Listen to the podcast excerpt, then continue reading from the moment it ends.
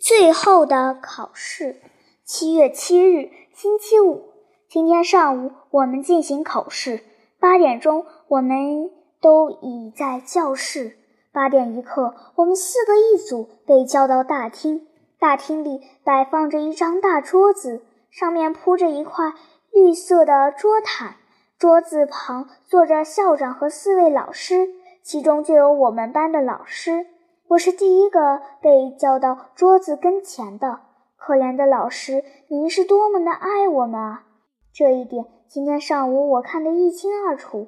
别的老师向我们提问时，他目不转睛地望着我们；我们回答的含糊不清时，他总是坐立不安；我们回答的圆满时，他总是神采飞扬。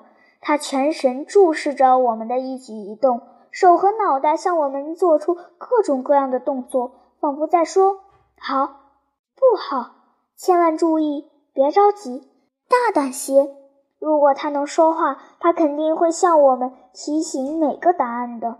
实话说吧，即使自己的亲生父母，也没有他为我们做的这么多。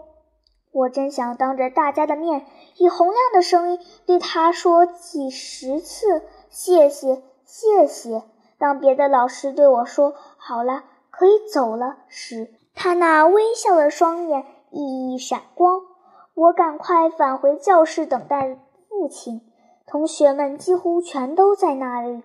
我坐到卡罗娜身旁，可心里一点也不痛快。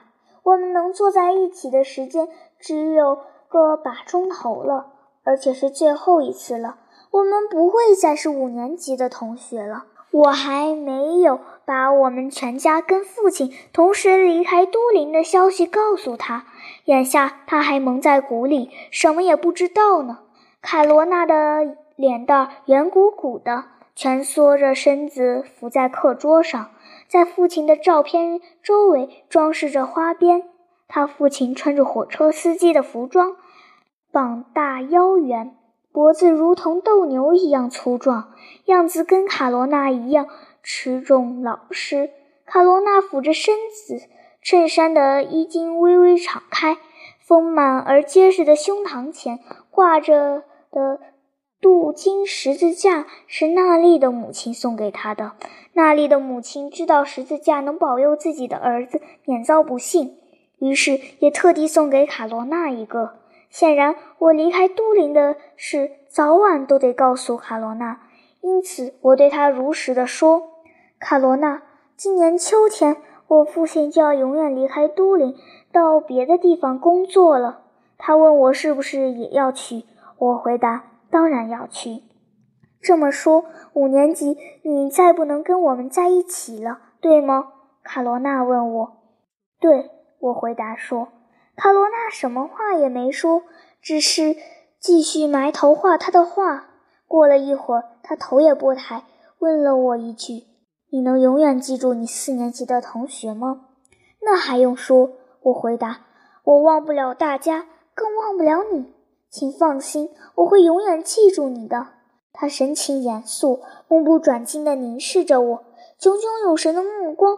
似乎在倾吐着心灵深处的千言万语，但始终默不作声，只是把左手伸给我，右手假装还在作画。我紧握他那有力而厚实的手，半天也说不出一句话。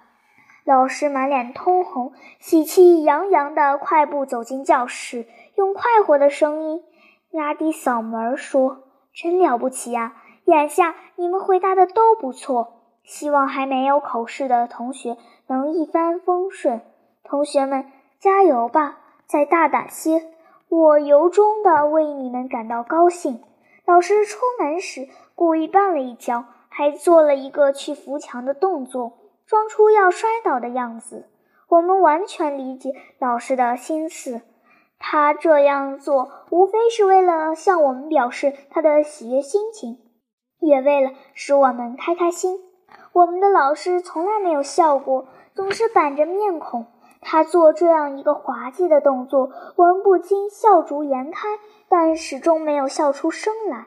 见到老师那种天真烂漫、孩子般的举动，我心里真不好受。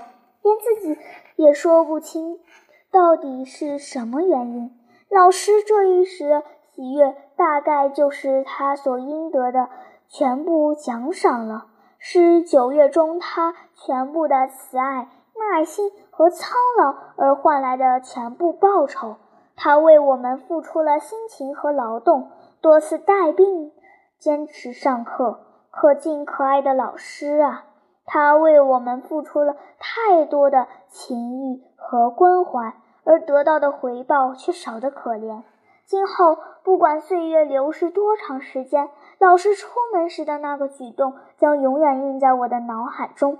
我不会忘记这位为我们付出了一切的老师。将来我长大成人，他还健在的话，我肯定会去看望他的。那时，我会向他重提那件深深触动了我心灵的事情。毫无疑问，我将包含深情地亲吻他的白发。